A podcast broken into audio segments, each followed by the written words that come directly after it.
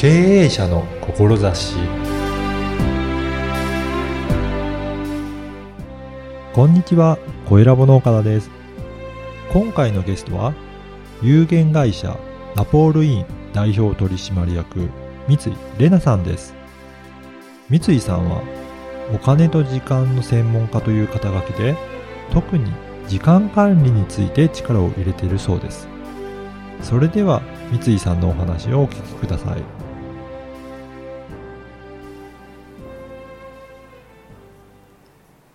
本日は有限会社ラポールインの代表取締役、三井玲奈さんにお話を伺いたいと思います。三井さんよろしくお願いいたします。よろしくお願いします。えー、三井さんのこのラポールインではどういったことを、えー専門にやられているのか、まずはそのあたりお聞かせください。はい。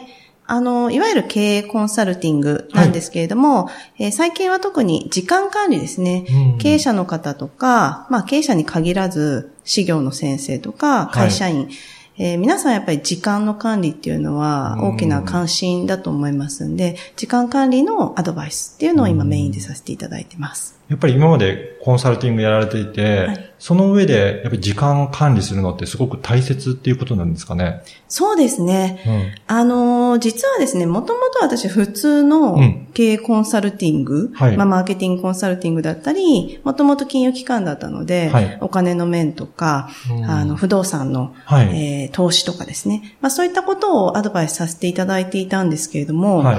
なかなか経営者の方が、うん。こう、お願いした施策を実行してくださらなくて、はい。で、なんでなんですかっていうふうにお聞きしたら、い、はい。や、時間なくてああ。まあ、でありがちですね。はい、そうなんですよ。まあ、ありがちなんですけど、改めて、あまりにもいろんな方におっしゃられるので、あちょっとこれ時間をはい作って差し上げないと、ああ、はやってくださらないんだなと思いまして、い。ね、確かにあの、これをやってくださいってやってもらわないと、はい成果って上がっていけないですけど、はい皆さんそれをやる時間がないからやれないって言って、そうなんですよ。やってこないっていうことなんですね。そうなんですよね。あで、そうするとなんかだんだんこう、なんか、お願いしてるのに成果上がらないじゃないですか、みたいになってしまうんじゃないかと思って、ーそうですね。こちらとしてはやっぱり成果を上げていただくためにうん、こう、アドバイスをさせていただいてるんで、まあじゃあまずはちょっとお時間を、うん。えー作っていただきましょうっていうことでスタートしたのが始まりですね。では、その、時間を管理するには、どういうところから手をつけるのがいいんですかね？まずはですね、うん今自分がどんな時間の使い方をしているのかっていうところを、はい。明らかにしてもらう。っていうことですね。何にどれだけの時間を使ってるか。はい。それを記録するっていうことですかね。そうですね。うんまず手始めにやっていただくのはそこで、うん。っていうのが、大体皆さんスケジューはいルっていうのは立てていらっしゃると思うんですけれども、はいじゃあ実際にそのスケジュール通りにできたかどうかあっていうところまではい。把握していない方がほとんどだと思うんですね。ー確かに予定は立てるけど、その後、まあ、やったらやりっぱなしっていうのがはい。普通ですね。はい。はなので、本当にスケジュール通りできたのかとか、はいまあ、スケジュールでは例えば2時間見込んでたけれども、うんえ3時間かかることもあれば、はい逆に1時間で終わることもあるとい。思うんですよね。はい。はい。なので、まず現状っていうのをうん把握していただくっていうことですね。それは、うんじゃあ、あの、打ち合わせとかでアポイント取る予定だけではなくて、い自分でやる事務作業とか、そういったのも全部、まずは記録を取ってみるということなんですかね。そうですね。はい。じゃあそれで、本当だったらこれぐらいでやれるだろうと思っていたことが、実際にはどうだったかっていうのを、はいまず記録して、はい。それをチェックするっていうところが一番大切ですかね。そうですね。うん大体人って、あの、時間の見積もり甘いんですよ。ああ、これぐらいでできるだろうって、うん少なめに予定しちゃうっていうことですかね。そうなんですよね。なので、大体これぐらいかなっていうのが少ないので、そういうふうに予定をしていって、こう時間がどんどんどんどんこう、はい伸びていってしまうっていうことになりがちなんうん。ですね。なりがちですね。はい。だからそこをまずは記録するってはいいうところが大切ですかね。はいその後はどういったプロセスになるんでしょうか？えー記録をした上で、えーそうすると自分の時間の使い方をこう、なんていうか、直視するっていうか、あはい直面することになると思うんですよね。その上で、本当は、じゃあどうありたいんですか？どんな時間の使い方をしたいんですか？っていうことをお聞きすると、はい、いや、今はこう睡眠時間が4時間だったり、3時間だったりするけれども、本当はできれば6時間以上寝たいしとか、うん、朝はもっと早く起きたいしとか、うん、家族との時間を取りたいしっていうのが、やっぱりすごくどんどん出てくる。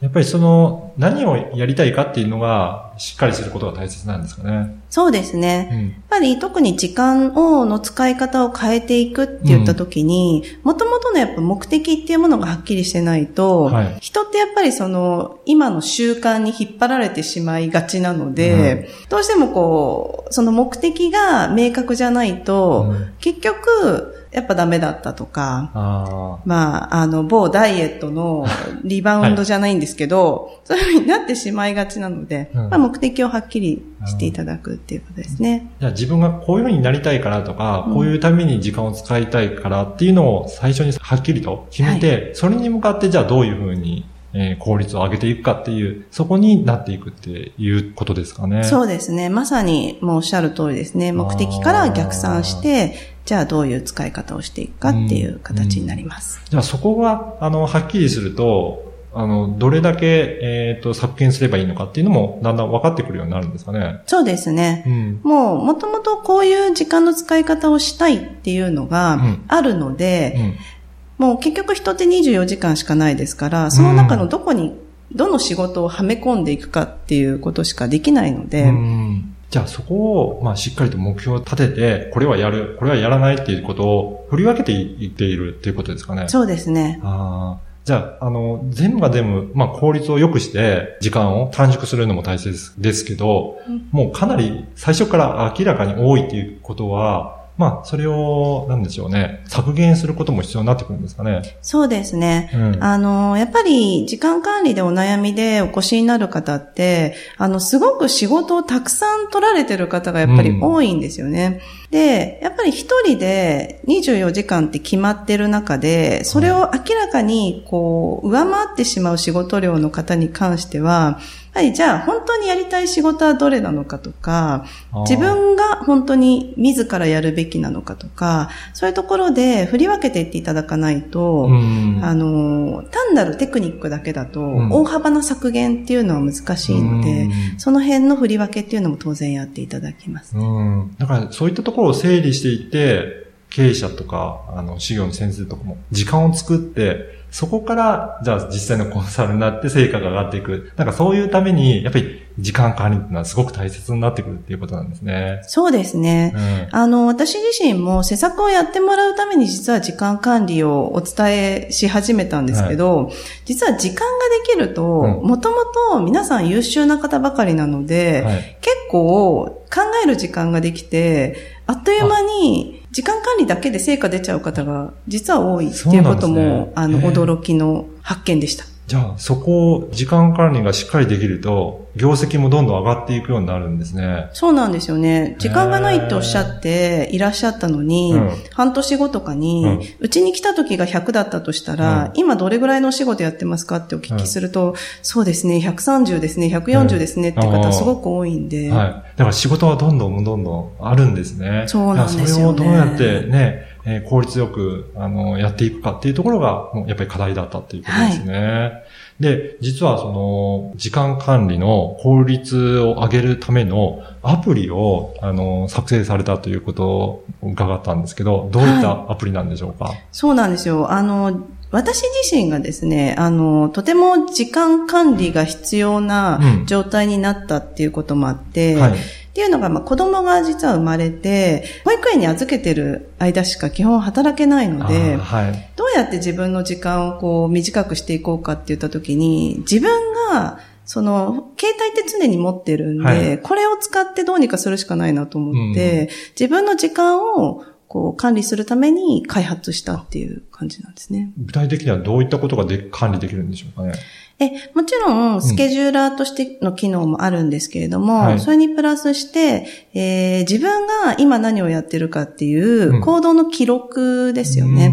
それが本当に3ステップぐらいで簡単にできるようにしてあったり、あ,、とは GPS と連動させているので、はい、えー、移動が多くても自分がどこにどれだけの時間滞在したかっていうのが、うん、一目でわかるように勝手に記録されていくような。はい、機能を持ってます。やはり最初におっしゃってた、自分が予定したものと本当にできているのか、記録が大切だっておっしゃったと思うので、はい、そのあたりがこのアプリを使うと記録できて、あの、予定と実際にやったものが比較できて、どこに無駄があったのかっていうのが分かるようになるっていうことですかね。そうですね。もう一目で分かるようになるので、すごく気づきが多いっていうふうにお客様にはおっしゃっていただいてそうなんですね。もしこれ利用してみたいという方がいらっしゃれば、どういうふうに見つければいいんでしょうかね。実はですね、はい、今日から、はい、あの、クラウドファンディングの、はい、幕開けさんの方で、はい、クラウドファンディングをさせていただくことになっておりまして、ね、はい、そちらの方から、はい、えー、申し込んでいただくと、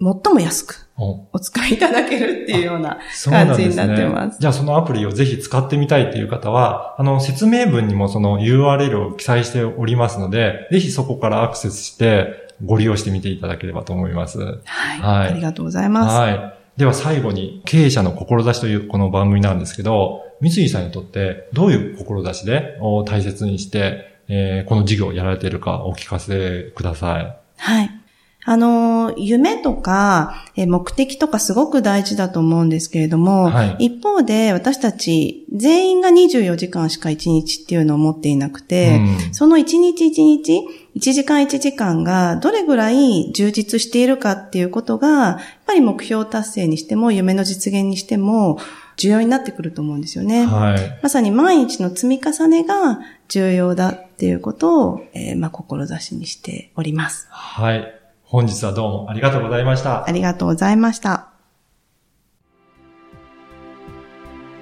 いかがだったでしょうか？もともとは経営コンサルタントとして経営者にアドバイスされていたとのことですが、その中で時間管理の大切さに気づいて、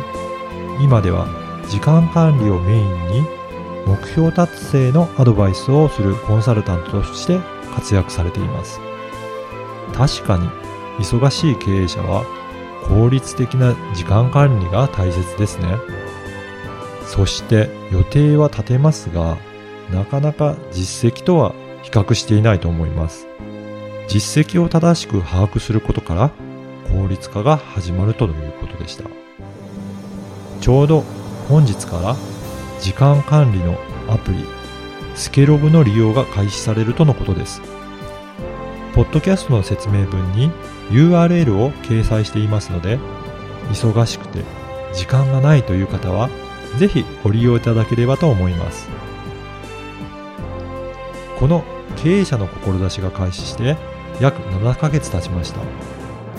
28名のゲストにも出演いただき、